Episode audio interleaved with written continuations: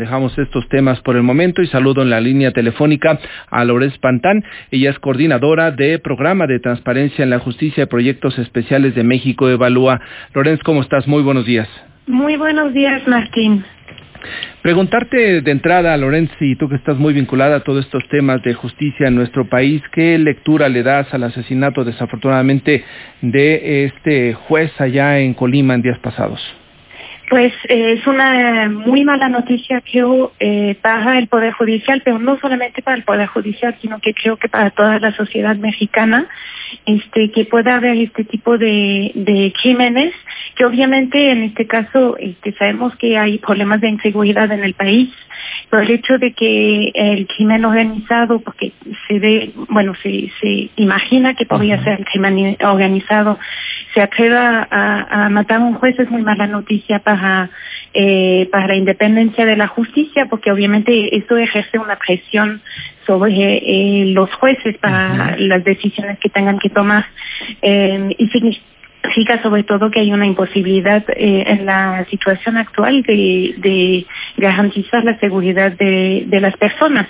Entonces creo que sí es, es una muy mala noticia y creo que es muy importante que se esclarezca eh, este crimen y que se den medidas de seguridad adicionales a los jueces. En algún momento se llegó a pensar, hace varios años, recuerdo que se decía de estos jueces sin rostro, ¿no? Que en algunos países se llegó a aplicar, Italia concretamente aplicó esta estrategia de jueces sin rostro para atender casos vinculados, en este caso, al crimen organizado.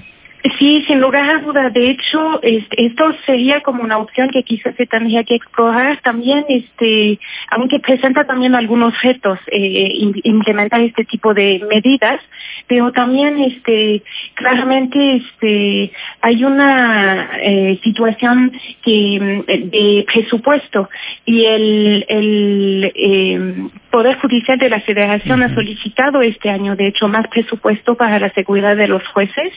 Eh, eh, no sé si en realidad, porque no me queda claro si en realidad se le otorgó este presupuesto, porque buscamos la información y no está muy claro porque los datos del presupuesto del eh, Poder Judicial Federal son, este, no son tan detallados, pero el, el, el presidente de la Suprema Corte ayer en un evento digital eh, con la baja de abogados, de hecho señaló que efectivamente eh, este juez en particular eh, había tenido medidas de, de, seguridad por parte del Consejo, pero que él había renunciado voluntariamente a estas medidas porque él no se sentía en ese momento amenazado. Este, entonces, eh, pues ahí hay un, un, una situación también de, de, ver qué tipo de medidas se pueden tomar para eh, eh proteger a jueces en, en, esas situaciones, ¿no? Así es. Lorenz, te, te, te, consultamos también a propósito de los retos que tiene el Poder Judicial en materia de gestionar o de tener actividades vía digital. Sí, exactamente. Este, eh, un, un, tema interesante, eh, sin duda, porque cuando empezó la pandemia, eh, hicimos un repaso un poco de las medidas que habían tomado los poderes judiciales a nivel federal y local y observamos que los que habían tenido mayor avance en la implementación de nuevas tecnologías eran los que más facilidad tenían para enfrentar la situación. Eh, ¿Por qué? Pues porque lo primero que se hizo eh, ante la contingencia eh, por parte de los poderes judiciales en un primer momento fue suspender sus eh, servicios o la mayoría de sus servicios para centrarse únicamente en asuntos urgentes en materia penal algunos y otros en materia familiar que obviamente sabemos que la demanda de justicia pues nunca se detiene. Y más en tiempos de crisis donde se eh, pues incluso podríamos eh, pensar que la eh, demanda de justicia puede aumentar eh, por ello, los poderes judiciales precisamente han buscado reabrir poco a poco eh, los servicios que ofrecen y eh, lo que vimos es que los que lo pueden hacer en mayor medida son los que han implementado soluciones tecnológicas. Por ejemplo, en el Poder Judicial Federal, eh, tanto la Suprema Corte como el Consejo de la Judicatura Federal dan ahora la posibilidad de presentar juicios y recursos en línea y han autorizado incluso eh, la integración de expedientes electrónicos y eh, el uso de videoconferencias para realizar audiencias. Esto nos parece como un avance. Eh, y así en otros, en poderes judiciales locales, lo mismo en Nuevo León, en el Estado de México, van muy avanzados en estos temas. Y esto podría contribuir, Lorenz, a, no sé, a quizá limitar la corrupción, a, a evitar cierto tipo de marrullerías que se pueden presentar.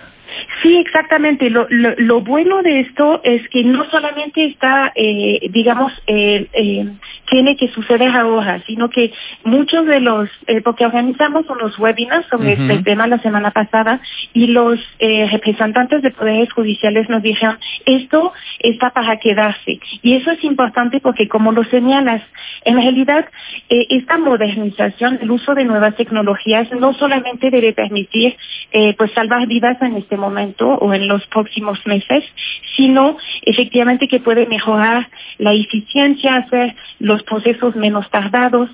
Quizá incluso eh, se ha probado en algunos casos que podría reducir eh, algunos errores procesales eh, y también efectivamente eliminar ciertos espacios para la corrupción, porque sabemos que en, en cuanto hay esta posibilidad de interacción entre los abogados y los eh, eh, funcionarios, es claro. allí donde de repente puede surgir este, algunas sugerencias o algunas solicitudes, digamos, de, de mordidas no o, muy legales, o, lo que ¿no? sea. Exactamente. Entonces pues nos parece que esto este, puede ser po positivo, aunque también enfrenta ciertos retos, sin lugar a dudas pero mejor que haya llegado, se va afinando y al, al, futuro inmediato podríamos tener un mejor sistema de aplicación de la ley. Pues seguiremos pendientes, Lorenz, de todos estos cambios que va experimentando el Poder Judicial y la valoración que hagan ustedes desde México Evalúa.